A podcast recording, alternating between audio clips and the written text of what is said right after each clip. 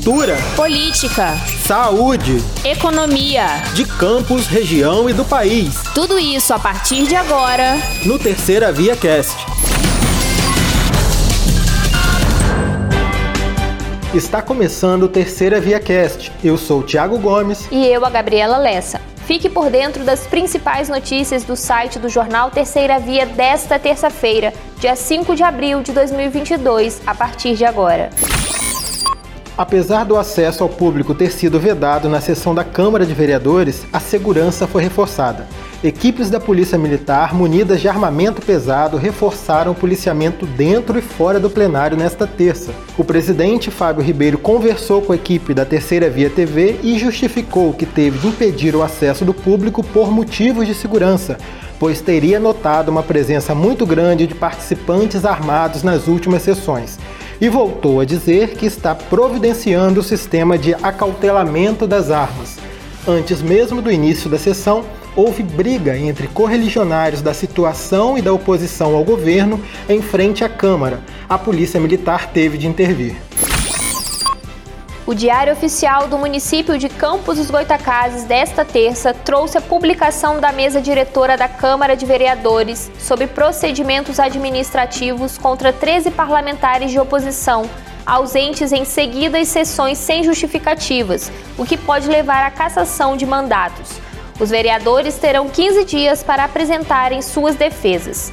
Desde 15 de fevereiro, com as eleições antecipadas da mesa diretora para o período de 2023 e 2024, a divisão entre governistas e oposicionistas se acentuou.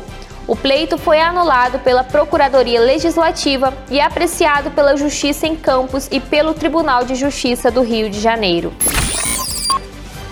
Agentes do Instituto Municipal de Trânsito e Transportes, o IMTT, fizeram nesta terça uma operação no centro de Campos visando coibir o transporte irregular de passageiros na cidade e a prática de irregularidades e infrações de trânsito por motoristas de lotadas. Sérgio Hessinger, agente do IMTT, afirmou que o órgão decidiu fazer a operação após receber várias denúncias de moradores. Hessinger disse ainda que as operações para coibir este tipo de prática terão continuidade no município. Um jovem de 23 anos foi baleado no fim da manhã desta terça-feira no Parque Guarulhos, no subdistrito de Guarulhos, em Campos dos Goitacazes. De acordo com a Polícia Militar, a vítima caminhava pela rua Mangaratiba quando foi atingido por disparos de arma de fogo. O jovem foi atingido por vários tiros no tórax e costas e foi socorrido em estado gravíssimo e encaminhado para o Hospital Ferreira Machado, onde foi encaminhado para o centro cirúrgico. A unidade hospitalar ainda não divulgou a atualização do estado de saúde da vítima. Autoria e motivação do crime não foram divulgadas. O caso foi registrado na 146 Delegacia de Polícia em Guarulhos, onde será investigado agentes da Polícia Militar e da Polícia Rodoviária Federal apreenderam cerca de meia tonelada de cocaína e maconha no quilômetro 144 da BR-101, próximo ao trevo Cabiunas, em Macaé, nesta madrugada. As drogas estavam em um carro com um suspeito que teria saído de Campos dos Goitacazes, no bairro Parque Prazeres, para fazer a entrega do material na cidade vizinha. Dois outros suspeitos davam cobertura em outro veículo. O caso foi descoberto graças a uma denúncia anônima dando conta de que grande quantidade de entorpecente estaria sendo transportado pela BR-101. Os três suspeitos foram detidos e levados para a delegacia da Polícia Federal. No mês de prevenção e combate à cegueira, conhecido como Abril Marrom, as sociedades brasileiras de retina e vítreo e de diabetes se unem para mostrar à sociedade e educar as pessoas sobre doenças que podem acometer os olhos e serem detectadas preventivamente para evitar perda irreversível da visão. Segundo o Instituto Brasileiro de Geografia e Estatística, o IBGE, o número de brasileiros com deficiência visual é de cerca de 6,5 milhões. Dados do Atlavision, publicado pelo International Agents for Blindness Prevention em 2020, indicavam que o Brasil tinha estimativa de 28,6 milhões de pessoas com perda de visão. Para a Organização Mundial da Saúde, a OMS, 80% das causas de deficiência visual podem ser prevenidas ou tratadas. Fique atento e faça visitas regulares ao oftalmologista. Em audiência pública na Comissão de Educação do Senado nesta terça, prefeitos de três municípios confirmaram aos senadores que foram abordados por pastores que pediam pagamento de propina em troca de liberação de verbas do Ministério da Educação. A intermediação, segundo eles, teria sido feita pelos pastores Arilton Moura e Gilmar Santos, ligados à Igreja Ministério Cristo para Todos de Goiânia. As denúncias que surgiram na imprensa em março levaram à queda de Milton Ribeiro, que também é pastor protestante. Ele foi exonerado no último dia 28. Em sua defesa, o ex-ministro afirmou que não praticou atos ilícitos. Milton Ribeiro é alvo de investigação por suposto favorecimento na liberação de recursos para prefeituras por meio de intermediação desses dois pastores.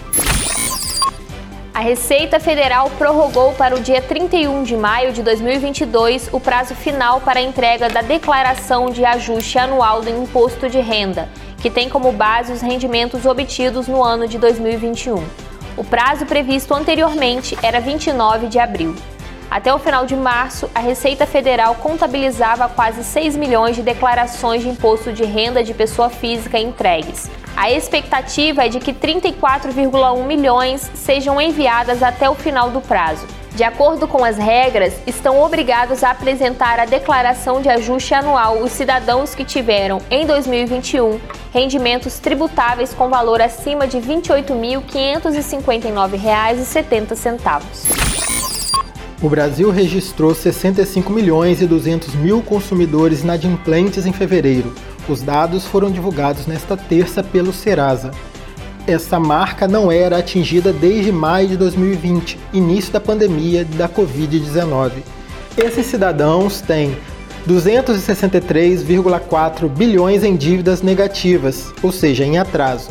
Apenas em fevereiro, o número de inadimplentes subiu 0,54%. Cada brasileiro deve, em média, R$ 4.042,08. A estatística se baseia no fato de que cada número do cadastro de pessoa física tem, em média, 3,4 dívidas ativas. Em relação ao perfil dos inadimplentes, os homens representam 50,2% dos devedores, contra 49,8% das mulheres. Na divisão por faixa etária, a maior parte tem entre 26 e 40 anos de idade, ou seja, 35,3%, seguida pela faixa etária de 41 a 60 anos de idade, que representam 34,9%. A safra de cana-de-açúcar na região vai ser antecipada este ano. Vai começar no dia 5 de maio. A antecipação se deve ao recente histórico de chuvas fortes no final de cada ano a Coagro vai centrar sua produção no etanol. 90% da produção serão do combustível, algo em torno de 65 milhões de litros. 10% serão para a produção estratégica de açúcar, ou seja, cerca de 150 mil sacas de 50 quilos. A safra vai gerar algo em torno de 6 mil empregos entre maio e novembro presidente da Coagro, Frederico Paes, estima que essa safra seja entre 5% e 10% maior que o ano anterior. Quer saber mais detalhes sobre estes e outros assuntos? Acesse o nosso site, o jornalterceiravia.com.br e também as nossas redes sociais. Te esperamos aqui para o próximo Terceira Via Cast. Fique sempre muito bem informado com a gente.